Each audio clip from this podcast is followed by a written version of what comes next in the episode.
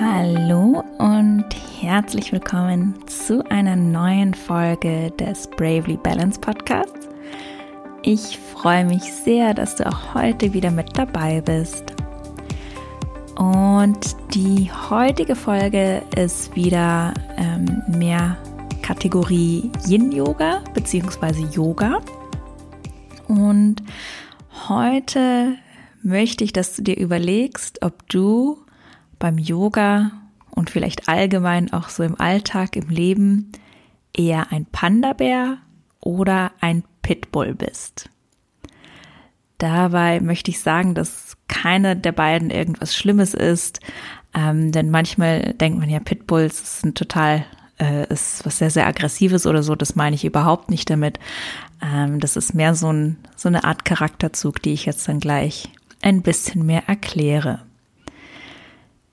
Ich habe in der, in meiner Yogalehrerausbildung eben eines oder etwas sehr Interessantes gelernt von meinem Lehrer, dass man in den Klassen, die man unterrichtet, sehr oft den Panda-Bär-Schüler hat und den Pitbull-Schüler. Ich kann schon mal gleich vorweg sagen, ich bin ein Panda-Bär. Definitiv, durch und durch. Natürlich gibt es auch noch so ähm, Kombinationen dazwischen. Man, den einen Ding mehr Panda-Bär, den anderen mehr Pitbull. Aber ich finde es ganz lustig und auch irgendwie interessant, einfach mal dieses Konzept davon zu erklären, ähm, was ich, wie gesagt, von meinem Lehrer, vom Markus Gies von Yin Therapy gelernt habe.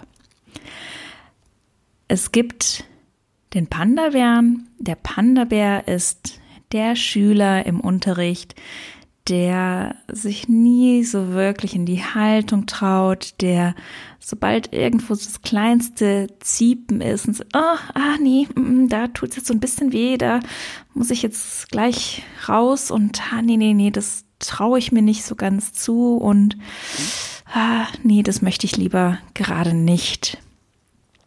Der Pitbull hingegen ist derjenige, der in jede Haltung richtig bis zum Anschlag reingeht. So je mehr es weh tut und zieht, desto besser. Das muss ja heißen, dass es dann richtig gut wirkt. Und als Lehrer ist es dann schon eine Herausforderung, um beiden Typen im Unterricht gerecht zu werden. Denn einerseits möchte man die Panda-Bären dazu auffordern, vielleicht ein bisschen mehr in die Haltung zu gehen und sich ein bisschen mehr zu trauen und ein bisschen mehr Selbstbewusstsein für sich selbst zu bekommen und für die Haltungen und für das Ausprobieren. Die Pitbulls hingegen, die muss man dazu animieren, etwas rauszukommen aus den Haltungen und ein bisschen mehr in diese Sanftheit zu kommen und dazu animieren, vielleicht, ja, wie gesagt, nicht ganz so tief in die Haltungen zu gehen und zu auch Vertrauen zu bekommen, dass wenn eine Haltung, in einer Haltung die Dehnung nicht mega krass und mega schmerzhaft ist, man trotzdem auch einen Effekt erzielt. Und bei mir zum Beispiel äußert sich das so, dass ich bin allgemein ein eher, ja, so ein kleiner Panda-Bär eben. Also ich bin gemütlich, ich bin auch was so schwierigere Haltungen angeht, die lasse ich lieber beiseite. Das muss nicht unbedingt sein. Ähm, auch jetzt so gerade beim Yoga, so Vinyasa, oh nee, danke, das ist mir zu, zu schwitzig, zu anstrengend. Ich mag's lieber gemütlich und ja, da ist Yin Yoga so genau das Richtige für mich.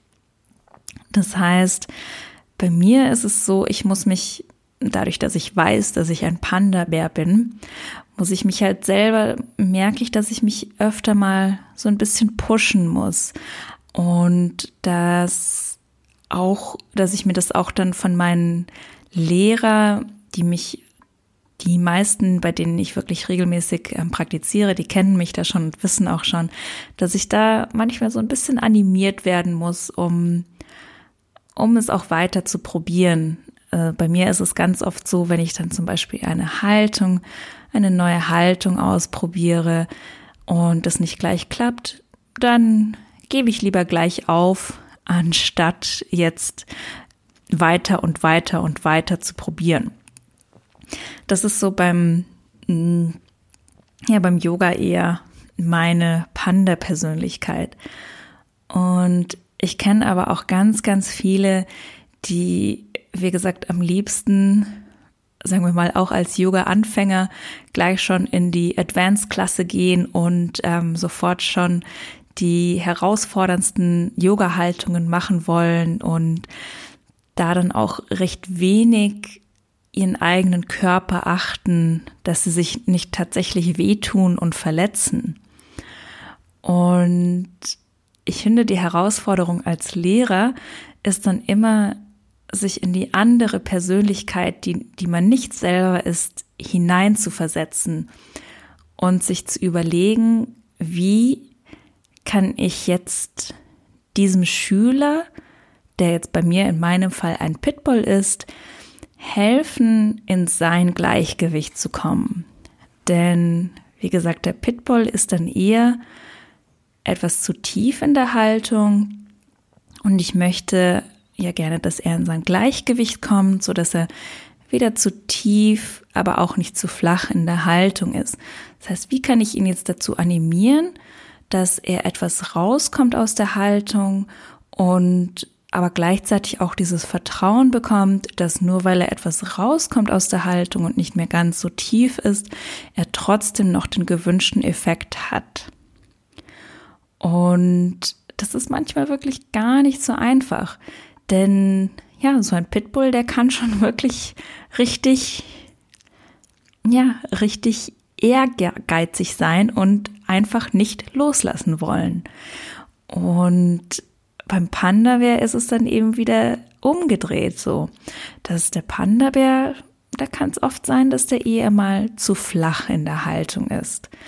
Das heißt, wie bekomme ich den jetzt dazu, etwas tiefer in die Haltung zu gehen, damit auch der Panda-Bär in seinem Gleichgewicht ist.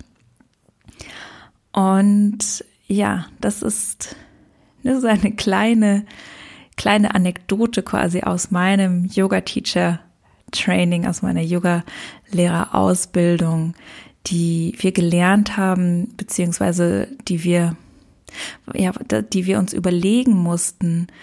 Und ich finde, das ist als Lehrer ganz, ganz wichtig, dass man sich auch in diese verschiedenen Persönlichkeiten hineinfühlen kann. Denn man kennt sich selber ja natürlich sehr gut und auch so die eigene Persönlichkeit und kann dann den Schülern wirklich sehr gut helfen, die eine sehr ähnliche Persönlichkeit haben. Aber manchmal ist es wirklich gar nicht so einfach, dann denen zu helfen, die eben die andere, die entgegengesetzte Persönlichkeit haben.